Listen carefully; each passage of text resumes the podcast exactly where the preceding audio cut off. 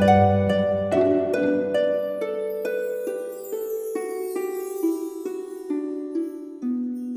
イルセラピーでバラ色の人生。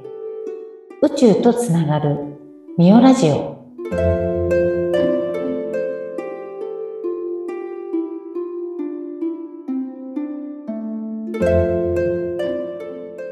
こんにちは。オイルセラピストのミオです。佐々木さんこんにちは。本日も準レギュラーとしてお話し相手よろしくお願いしますはい、こんにちは。よろしくお願いいたします。佐々木です。それでは佐々木さん、本日のタイトルなんですけども、あの、はいマインドフルネス。うん。マインドフルネスってね、よく聞きますよね。聞きます。で、佐々木さんがなんと、マインドフルネス朝散歩を最近始めましたって、ちょっとね、メッセージでさっきやり取りしてて、マインドフルネス、ぜひぜひ、ちょっと今日の話題にあげたいと思って。そうですね。うんちょっあの、部分的にブームになってるので。そうですよね。はい。なんかただ、マインドフルネスって横文字なんで、意外と分かってるようで分かんない。うん。うん。わかんない。ねえ。うんマインドがフルネスってことはこうね、満ち足りてるってことですよね。ああ、いい感じですね。ね。ただまあ日本だと、まあマインドフルネス瞑想とかいうので、マインドフルネスってなんか瞑想だよね、みたいな。うん瞑想っていうのもまたね、いろんなイメージがあるけども、やっぱり座禅を組んで無になるみたいなね。そんなイメージがやっぱり強いと思うんですけど、うん佐々木さんのやってる、あの、朝散歩瞑想？これどんなのかちょっと教えてください。まあ、あの、歩行瞑想っていうか、うん。歩きながら、あの、結局、今、ここっていうのを意識しながら、こう、集中、今、ここに集中しながら、朝散歩するだけなんですけどね。うん。いや、もう、あの、立派な瞑想ですよね。なんか、動く瞑想っていうのもあるから、やっぱり何かこう、いろいろ思考をぐるぐる巡らすんじゃなくって、歩きながら、歩くってことに集中することもそうだし、なんか、あ、ひ朝の日の光っていうのを感じる。もうそれもね、瞑想ですよね。そうですね。まあ、きっかけは、朝こう、ゴミ出しに行くじゃないですか。はいはいはい。その時にこう、扉を開けて、で、外に出て、ちょっと何歩か歩くと、結構気持ちよかったり、外の空気が気持ちいい。単純に。それと、なんかこう、朝が気持ちいいみたいな。ああ、なんか健康的。うん。そんな嫌な顔しないでください。いやいやいやいや、いや、すごいなと思って、私ほら、朝寝坊派な、朝寝坊派って言ったらダメか。あの、もうよく寝ちゃう方なので、なかなか朝、あーっと起きても、すすぐ活動するみたいになってるので、憧れなんですよ。く寝ますよね。すいません、よく寝ます。なんか、一緒に旅行に行った時も全然起きてこないから、どっか、私は逆に散歩でも行ったかなと思って、そう、その時に行ったら、本当にね、恥ずかしいんですけど、のよく眠れるんですよ。子供みたい。本当にあのね、睡眠とかって個人差があるんでね、あの、自分がこうね、ちょうどいいっていう時間でうん。眠るのがね、きっと一番いいだろうし、まあ人生の中でね、ちょっとしか眠れない時期もあれば、よく眠る時期もあったり、うんもうショートスリーパーのね、人もいらっしゃるから、やっぱり自分にとってね、ちょうどいい時間、3時間でもね、8時間でも、うん、うん、どっちでもいいんでしょうけどね。うんでも私はよく寝るっていうことで、はい。そうなんですよ。はい。よく育ってます。はい。はい。えでも、あと他になんか瞑想って、最近やら始めたその朝散歩の瞑想とか、あとそれ以外なんかやったことあるのってありますか？いや、ほとんどなくて、なんか、みやさんがこんな、うーん、何ヶ月か前から瞑想の話をしていたので、はいはい。瞑想ってなんだろうなって、そもそも思って、で、なんかこう、私のイメージの中では、こう、ヨガはい。ヨガと瞑想ってなんかこう、ちょっとイイコールっていううんか近いところにあるみたいな。はいはい。で、そうするとなんか、え、目をつぶるの？みたいな。うん。目をつぶるっていうのはなんかこう、結局自分と向き合うみたいな。うん。で、なんか心を穏やかにするとか。うん。まあ、瞑想って、その究極的にはもうさ悟ること、悟りなんですよね、目指してるのって。ヨガの世界でもそうだったと思うんですけど。うん。ただまた、悟る、悟った状態って何って、それも定義がね、いろいろ解釈がいろいろあるので、なんとも一言で難しいんですけども、まあ今回マインドフルネスってもうちょっとライトな感じで言うと、まず頭の中って今、現代人ってもう思考でいっぱいいっぱい、あ、うんこれしなきゃとか、仕事いつまでにこれしなきゃとか、いや、ここれやんなきゃとか、明日これが予定あったよねとかって常にこう、あ、ああれはああだったからこうしとかなきゃとかって、もう思考でいっぱい、うん。その思考をちょっと黙らせてクリアにする。ということで、頭はすっきりするし、あとは結局、実は体もすごくすっきりするので、まあ、体とこう脳にちょっといいみたいなのがマインドフルネスなのかなと思って、うん。まあ本当にね、宇宙とつながるとか、その悟りを得るための瞑想ってなると、もうちょっとこう、なんだろう、哲学的にね、深い話になってくるんですけども、そのもっと手前の、簡単にこう、ね、朝散歩もそうだし、簡単なマインドフルネスってやるだけでも、ちょっと元気になりますよね。うん。うんなんか、リセットっていうのとはちょっと違うの？あ、でもリセットになると思いますよ。私なんて本当に、ね、あの、なんだろう。基本的に感性とか体使ってね、仕事してる。あんまり頭が使えない方なんですけど、それでも、ああ、そうだ、これもやんなきゃ、あれもやんなきゃ、ああ、そうだ、あっちもやってなかった、みたいなので、頭の中がちょっとこう、ぐちゃぐちゃしてきたときに、もうすぐ、こう、一瞬違うところに座って、うん。ふーじゃないけど、ちょっとこう呼吸整えて、あの、簡単な瞑想、目つぶって、自分の呼吸に、ただ呼吸だけにこう意識を向ける。うん。吸って、ゆっくり吐いて、みたいなのを、じ10呼吸だけやってみようとか、そんなことやるだけでも瞑想なので、もうしょっちゅう、まあね、睡眠時間は長いし、瞑想もしょっちゅうしてる感じですね。そっか。最近はね、あの、前回お話ししたのは、9位瞑想。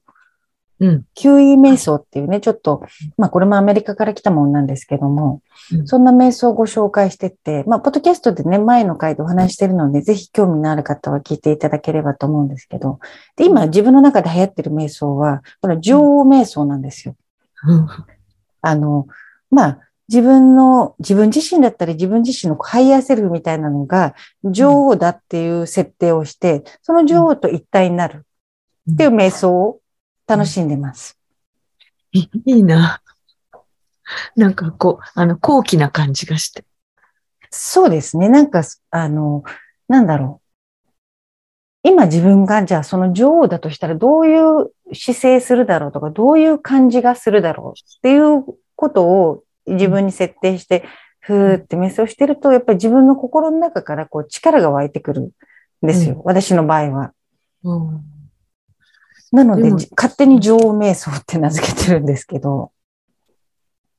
その女王は、ミオさんの場合はほら、前世が女王だったとかな、なんかこうあるからはいはい。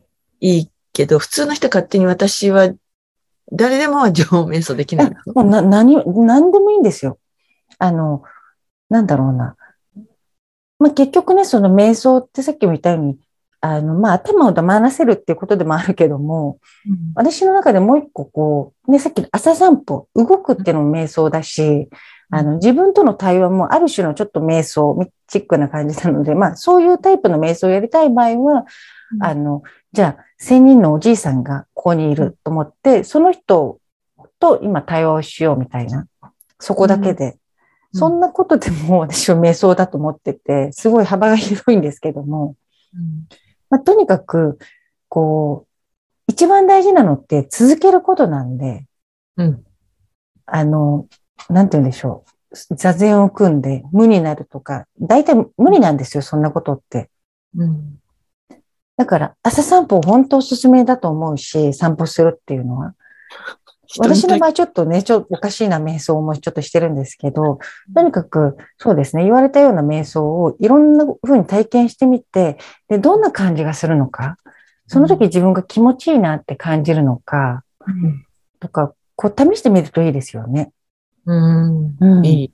いろんなことを試してみると面白いよね。そうですね。だから朝散歩しながら、あ、ちょっといい場所があったらそこに腰掛けて、1分間呼吸整えて、そこで聞こえる音だけに集中するとか。うん。ちょっとね、うん。人間観察をしてるの。あ、そうなんですね。うん。あのーちょうど6時半にラジオ体操をやってるはいはい。人たちがいるのね。はい。なんかその公園が、ちょっと大きな公園があって、はいはい。そこに集まってきてラジオ体操をみんなでやってるんだけど、うん。そのラジオ体操の時間には行けないんだけど、その人たちがこう、もうはけて、はい。あそれぞれ家に帰ったりとか、うんまだそこに残って、なんかこう、えっ、と、ヨガじゃなくてなんだっけ、ここ、こんな、えっと太極拳。そうそう、太極拳みたいなのをやってる人とかいて、うん。ほぼほぼ、あの、すごい人生の先輩っていううんうん。感じなんだけど、あ、みんなやっぱりこう、なんかこう、自分のリズムを整えるっていううか、ん。うん、健康を大事にしてるんだな、みたいな。うん。元気ですよね、そういう人たちは。そう。うん。だからこうし、こう、いろんなタイプの人がいるけど、そういうふうに自分のことを考えたり、そこでこうやって、あの、一日のスタートを切る人たちがいいなと思いながら。いや、でも朝散歩してる佐々木さんももうめちゃめちゃいい一日がそれ過ごせますよね。で、運動にもなってるから、本当に体にもいいし、やっぱり朝日浴びるってね、本当に、あの、なんだろう、セロトニンが出る、幸せホルモンが出たりしてね、脳にもすごくいいんで、うん。うん。ぜひぜひ、ちょっと暑いからね、あの、なんて言うんでしょう、夏バテに気をつけながら。まあでも30分くらい朝早い時間だったら大丈夫かな。うん。やっぱ早い、7時前には帰ってこないとダメみたいな。あでもそうですね。もう7時暑いですよね。日が結構昇って。うん。でも本当なんかいろんなマインドフルネス、あの、なんていうの、やり方っていうのがあって、あ、そうそう。実は今度、7月の28日に、うんあの、マインドフルネスについてのセミナーをやるんですよ。知ってる。そう、脳と香りのマインドフルネス。そう、さすがです。うん。そうなんですよ。あの、脳、あの、心理カウンセラーの方なんですけど、脳科学とかにもね、すごく詳しくって、マインドフルネスって何？っていうこととかうん、脳科学の面から、あの、脳の中どうなってるのかっていうことを説明してくるので、あの、いわゆる、ね、こんな感じですっていう、私なんか感性だけで語っちゃうんですけども、彼女の場合はしっかり論理的に、こういうふうなことでな、なぜマインドフルネスをするのかとか、マインドフルネスって何なのか。で、うん。あの、いろんなね、マインドフルネス方法も少しご紹介あるので、まあ、マインドフルネスって何って、なんかいいって聞くけど、なんでいいのかわかんないとか、なんかやりたいんだけど何やっていいかわかんない。そもそも何なのっていう人は、ぜひぜひ、あの、頭の中すっきりすると思うので、うん。えっとね、7月の28日、木曜日の18時から20時になりますうん。ズームでね、これ聞けるので、あの、お申し込みは、えっと、まあ、自分で言っちゃうけども、下のところに URL 貼っとくので、うんぜひぜひね、佐々木さんももしお時間あったら遊びに来てください。ね、なんか、面白そう。そうなんですよ。私もすごく、あの、浅妻さんっていう方なんですけど、その方と、あの、まあ、たまたまズームでお話ししてて、すごく意気投合して、で、そうなんです。でね、脳科学とか心理カウンセラーなので、いろいろこう、企業さんとかと組んでね、頭の中をこうクリアにするうん、ためにこういろいろお仕事されてて、私は体の方面から、うんあの、理論、理屈じゃなくっても、直接体にあの話しかけるみたいな感じでやってて、うんだけど目指してるものが一緒だったんですよ。うんそう、それで意気投合して、これぜひこれでコラボして、別方面からあの人の幸せとかマインドフルネスについてのセミナーやろうってなって、もう急遽決まったんですけども、絶対面白いと思いますね、これは。うんそうですね。うん。ぜひぜひ、7月28日。はい。木曜日、はい6時から8時です。夕はい夕方の。脳と香りのマインドフルネスっていうセミナー名なんですけどね。うんうん。タイトルもいいですね。ねえ。でももうね、佐々木さんなんかは、マインドフルネスとかやってらっしゃるからね、素晴らしいですよ。いいえ。いや、ででもね、多分一般的には結局やっぱりなんだろうな、それって思ってる人が多いんでね。うん。うん。絶対知ってた方がいいです。そう、ね。本当に今この時代ってやっぱり混沌としたね、混沌としたっていうのもあれだけども、やっぱりいろいろなんか社会の中もね、いろんなことが起こって不安だったりとか、追い駆り立てられたりとかね、なんかこう漠然とした恐怖心とか不安にね、襲われやすいので、そういうとこからもやっぱりこうスッキリ自分っていうものを取り戻すためにもマインドフルネスっていうのはね、まず最初の一歩としてはすごくいいものだと思うので、うん。ライトなんですよね。そうですね。ううん。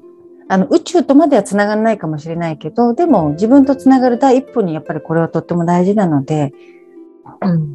ですねまあ、ミオさんとつながると宇宙とあ。そうなんです、そうです。あの、女王と繋がってください、ぜひ。そうですね。はい。はい。というところで、最後はあの、はセミナーの告知をさせていただきました。佐々木さん、本日もありがとうございました。ありがとうございます。それでは皆さん、ごきげんよう。